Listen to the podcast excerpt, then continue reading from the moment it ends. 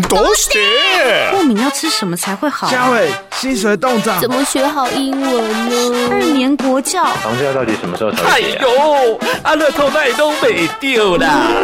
谁？是谁在呼唤全能的我？食衣住行娱乐，所有你想知道的，我全都告诉你！哈哈哈哈哈！嗨嗨，是我是我，我想要知道。我想现在很多人都是吃外食，对于油盐的分量都不会太过于研究，只要觉得好吃就好了。但是这样的状况可能会让你的身体出现警讯，健康离你远去哦。觉得料理没有油盐、没有华丽的食材就不是色香味俱全的佳肴吗？那可不一定哦，因为食疗系料理家沈曼江老师要教你如何不因为养生而牺牲掉美食该有的每一项要素。色香味俱全的料理，其实做法可以很简单又营养健康。自己下厨可以照顾到自己的身体，又能够帮家人的健康来把关，何乐而不为呢？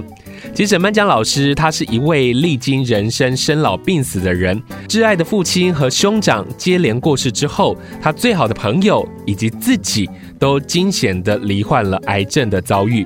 要不是他拥有积极面对的个性，一路走到现在。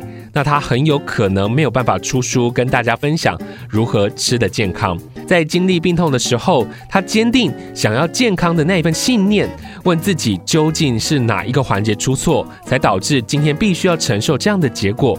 从伤痛中走出来的他，开始审视自己的饮食习惯，就算毫无想法的吃了某种食物，都可能会让未来累积成自己必须承受的后果。改变饮食习惯真的能够增强免疫力吗？又该如何烹调食物才能够吃得健康呢？今天我们就来跟食疗系料理家沈曼江老师来聊聊天吧。嗨嗨，请你告诉我。现在食安问题连环爆哦，原来我们一直在吃的很多东西都不是很安全，也让我们的身体累积了许多的毒素，那甚至是引起讨论哦。其实，在每年台湾因为癌症死亡率也是居高不下的，那是不是跟我们的饮食有关呢？所以现在很多人开始重视养生，要吃的养生，要活的养生。不过，好像很多的养生料理，又好像没那么的美味，所以今天呢，我们在节目当中就特别邀请到了食疗系的料理家沈曼江老师，要来跟我们聊聊如何做得出这个色香味俱全的健康料理。先来欢迎曼江老师，你好，你好，阿泽，呃，各位听众，你们好。我想知道一下，我知道曼江老师一直都非常重视这个养生，你觉得这个重视养生是不是比较不会生病呢？呃，应该这样讲。嗯增加你的免疫力来抵抗外在的这些不好的因子，是，所以就一定能够比较健康。嗯哼哼，这一次出这本书啊，叫做《食欲力：一位癌愈者的私房餐》。这本书啊，当然是您在罹患癌症过后，然后抗癌过后所出的书。可是，其实，在之前罹患癌症之前，你开始就已经非常的养生了，对不对？呃，是的，我就尽量的少油少盐，嗯，呃，就是低脂、高纤维的吃法，呃，也是因为这样，所以我的癌症并没有是恶化到二期或三期，嗯，所以我发现的时候，其实我想应该是维持很长的零期，是。对。所以当你知道自己罹患癌症的时候，你不会想说，我平常都吃的这么健康，怎么会？有癌症会有坏细胞在自己的身上，是这样子啊、哦。你的生活习惯跟你的压力都会造成你的细胞的病变。所以呢，我觉得我的生活习惯其实不挺好的，因为我很熬夜，嗯，呃，再来常常吸二手烟。是我不抽烟，但是我周遭的朋友他们都吸得很厉害，嗯，然后都在密闭的空间里面，我都不停的在吸二手烟。哦，虽然我不喝酒。可是呢，呃，这个其他的环境因素，呃，比如说电磁波，啊、呃，长期的这个呃接触这个呃微波炉或者是其他的电器用品的时候，你没有保持一个适当的距离，呃，你在接触这些不好的物质的时候，也会引发你的细胞的病变。对。所以其实跟生活习惯也也有影响。所以当然生活习惯正常之后，就是开始在饮食上也希望能够做得很好这样子，然后能够养生的一些食材。呃，我们先来看哦，因为这本书当中啊，老师分了包含了。蔬果类、果汁类是，是，然后还有汤，然后还有沙拉，还有主菜。对对对，呃，像现在我讲一个，就是红石榴素，是。是就红石榴红石榴汁啦。对，那我讲红石榴素是因为它有抗氧化的美誉，是。它是很珍贵的水果哦，现在当季哦哦，现在吃很好哦，有两大抗氧化成分，有这个石榴多酚它花青素。嗯嗯嗯，哦，它是抗氧化的效果是绿茶和红茶的三倍，是，所以还有红酒的三倍。嗯，所以在这里面我看到就是这个红石榴啊，是，我觉得我很常听到，但是好像市场很难买到。哎，不会，水果店都有，Costco 也有啊，不是打广告。但是真的现在是季节，每个水果摊都有，只是你没有注意到，因为我们中国人吃水果，尤其。大家都有一个习惯性惯性，都只吃几样水果。是对，其实我要提倡是大家要尽量的多吃多元化的食物，水果也一样，每天吃五七九，怎么说呢？五样的这个青菜，两样不同的水果，再来两个蛋白质。嗯，对，五七九，你照这个方法来吃，其实天天就会很健康。是因为像呃，曼江老师刚才提到这个红石榴汁啊，它的味道是什么样的啊？是酸的呢，还是涩涩的呢，还是什么？因为就我真的没有吃过红石榴哎。啊、呃，它熟了的话，熟成了之后，它有点呃一点点酸，涩甜涩甜，就是有会甜，但是没有那么甜，但是我觉得还蛮好喝的。那我们应该要怎么去挑呢？如果看到那个红石榴，我要怎么挑会比较好？让我们来做这个红石榴汁。嗯，你可以问店家这个进货多久，嗯啊，什么时候可以吃？他直接会告诉你。嗯啊，对，那呃，尽量就是不要整个都黑掉的。嗯，一一定还是要红红的新鲜皮，不要呃这个。呃，有损伤太多的，嗯哼，对对对，那保存期限很长哦，它可以放在冰箱很久哦，是。对，两个礼拜、三个礼拜都不会坏哦，因为它它的外观有点像那个奇异，呃，不是奇异果，是百香果。的放大版，对，放大版，它很大哦，它的放大版会像一个那个呃，这个叫做比一个大芭拉还要大，葡萄柚那么大的，哎，葡萄柚那么大，对对对，哦，原来就对对对，真的，我觉得因为这一次我看到里面的是。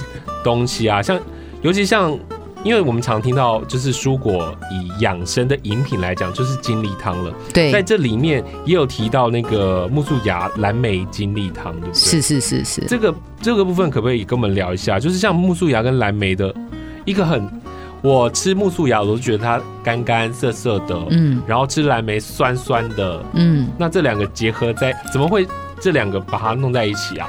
呃。这个是这样，因为它的纤维素很多，蓝莓呢是高抗氧化，嗯。哦，那其实你不敢喝的话，就有的人怕青涩，对。对，那我再加一个优酪乳，再加一汤匙的蜂蜜，哦、那你来打这一个苜蓿芽蓝莓，这个口感就会比较好。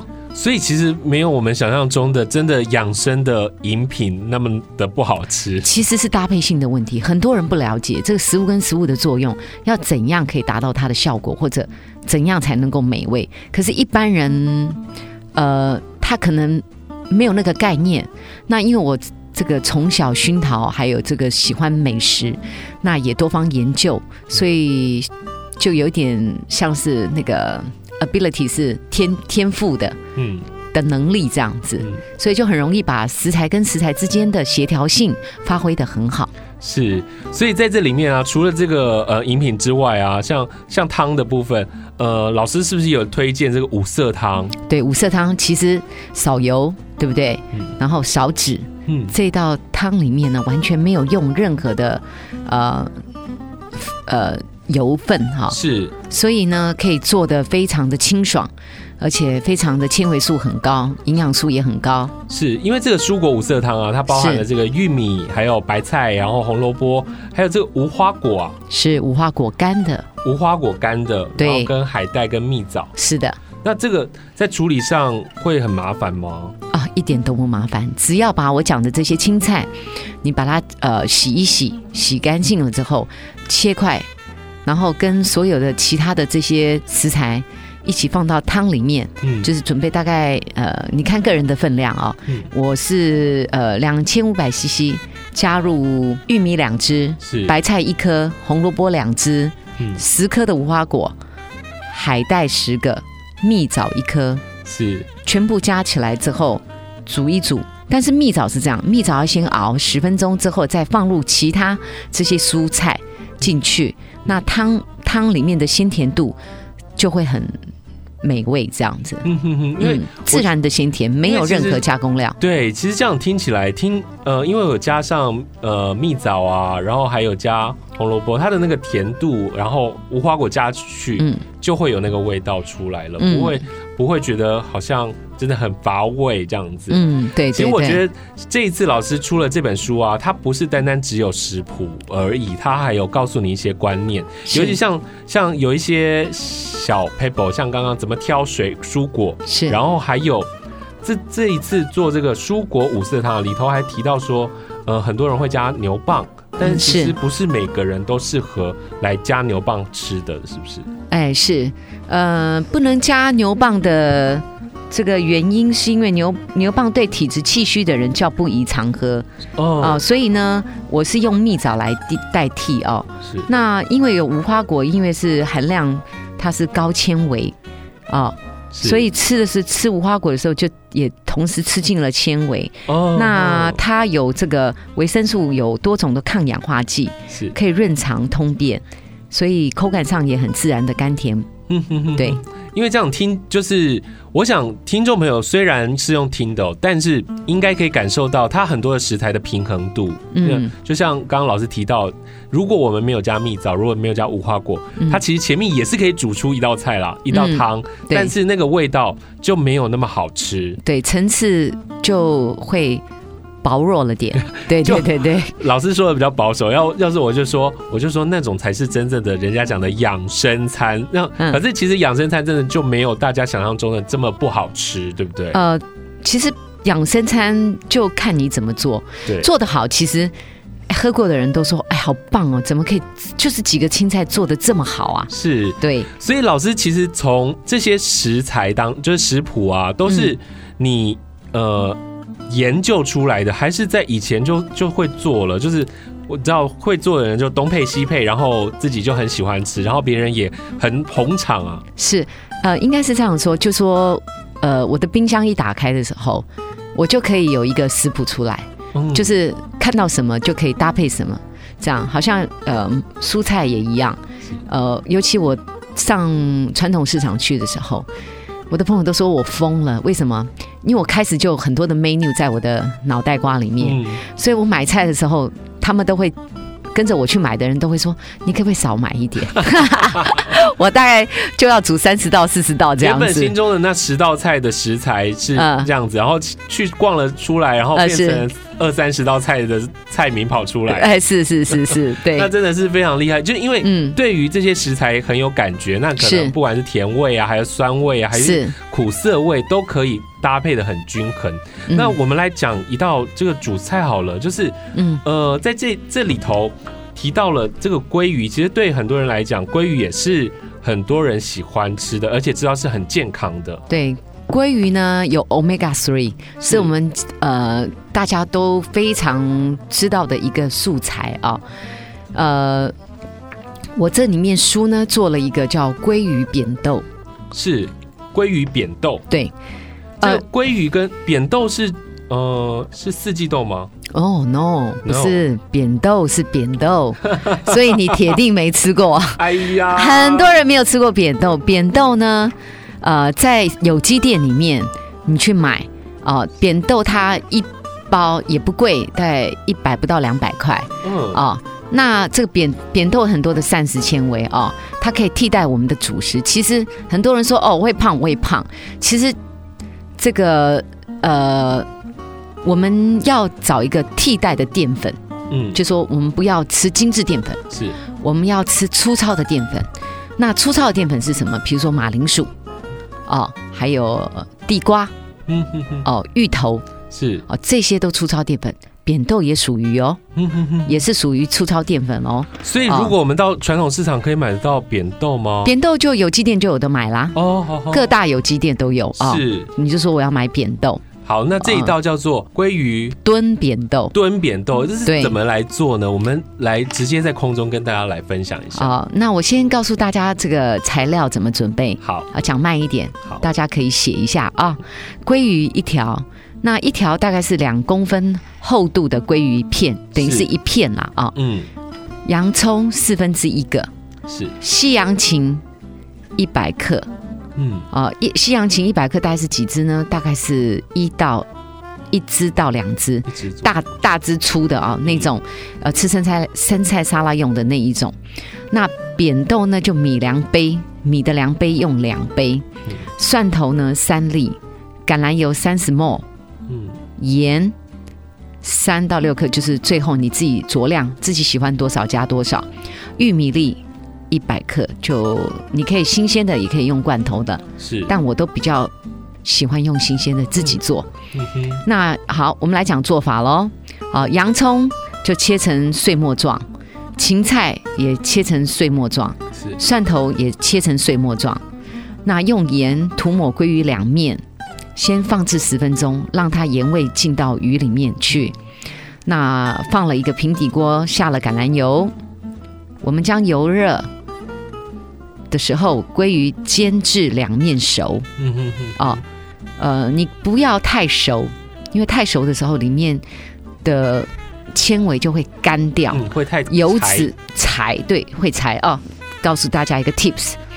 那这个时候，洋葱末、芹菜末、蒜头放入油锅拌炒三十秒至一分钟，啊，就把它香气炒出来，放放在碗里面，再将扁豆用一千 CC 泡水一个小时后，嗯，直接开火于锅中加热至扁豆煮软，是把它煮到软，对，先泡一个小时，然后再直接直接加热到扁豆煮软。你因为每一个人家里的火候不一样，是那煮软就是你吃软了就软了，OK。再将玉米粒加入锅中煮一分钟，因为玉米粒你是呃罐头的，它就已经是熟的状态，是就不要煮太久，所以就是加热就好了。那容器里的这个蒜末、芹菜末、蒜头末，再与锅中的扁豆一同拌搅拌均匀，是搅拌均匀的时候呢，呃，它的口感就到了这个扁豆里面啦。嗯、扁豆呢，就把它放在盘子里面。你的鲑鱼呢，就把它切成碎末块，啊、哦呃，放在上面，然后再一点点葱，或者是你喜欢香菜也可以，是就呃任意任意放置，就是你喜欢的香料。其实再撒一点胡椒粉，嗯，这个菜就做好了。哇，这个菜不难。不难做，整体来讲是蛮不难的，就是干我看对，就是它有一个一个主轴这样子，对对对对。然后我我这个菜其实，在餐厅可以吃得到，哎，就是好高档的菜。